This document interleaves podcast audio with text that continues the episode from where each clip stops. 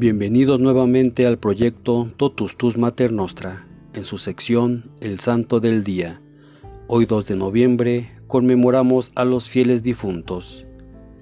La tradición de recordar y rezar por los muertos se remonta a los primeros tiempos del cristianismo, en donde ya se honraba su recuerdo y se ofrecían oraciones y sacrificios por ellos. Cuando una persona muere, ya no es capaz de hacer nada para ganar el cielo. Sin embargo, los vivos sí podemos ofrecer nuestras obras para que el difunto alcance la salvación. Con las buenas obras y la oración, se puede ayudar a los seres queridos a conseguir el perdón y la purificación de sus pecados para poder participar de la gloria de Dios. A estas oraciones se les llama sufragios. El mejor sufragio es ofrecer la Santa Misa por los difuntos. Debido a las numerosas actividades de la vida diaria, las personas muchas veces no tienen tiempo ni de atender a los que viven con ellos, y es muy fácil que se olviden de los provechoso que puede ser la oración por los fieles difuntos.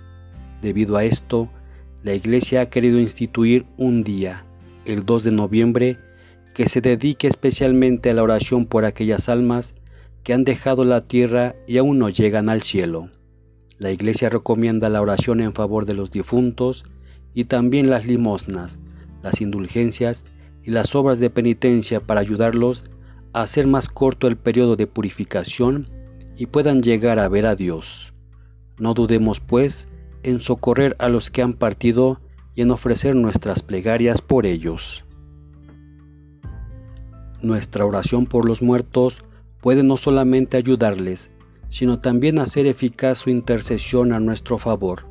Los que ya están en el cielo interceden por los que están en la tierra para que tengan la gracia de ser fieles a Dios y alcanzar la vida eterna.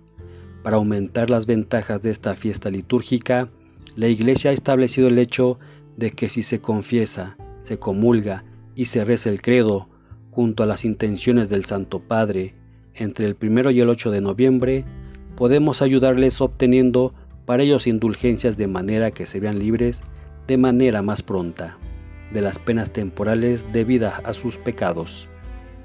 La tradición de colocar ofrendas que se celebra principalmente en México es para recordar a los difuntos, pero contiene principalmente el símbolo religioso en que se representan los tres estados de la iglesia.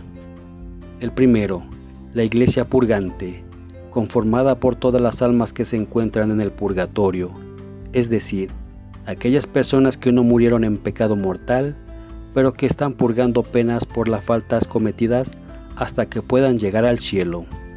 Se representa con las fotos de los difuntos a los que se acostumbra colocar las diferentes bebidas y comidas que disfrutaban en vida.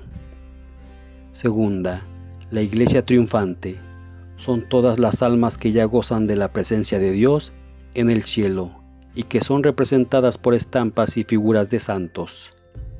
Tercera, la iglesia militante, que somos todos los que aún estamos en la tierra. Somos los que colocamos la ofrenda y luchamos por ganarnos el cielo. La iglesia ha querido instituir un día que se dedique especialmente a orar por aquellas almas que han dejado la tierra y aún no llegan al cielo. Los vivos podemos ofrecer obras de penitencia, oraciones, limosnas e indulgencia para que los difuntos alcancen la salvación. Este día también celebramos a San Asidino y compañeros, San Agauno Abad, San Ambrosio de Agauno, San Carterio de Sebasté y compañeros, Santa Daría Bochana, San Hernio Anacoreta, San Jorge de Bienes, San Justo de Trieste, San Malaquías de Armaj, San Marciano de Calcedonia, San Victorino de Petó, Santa Winifreda de Holywell, Beato Juan Bodey, Beata Margarita de Lorena, Beato Pío Campidelli.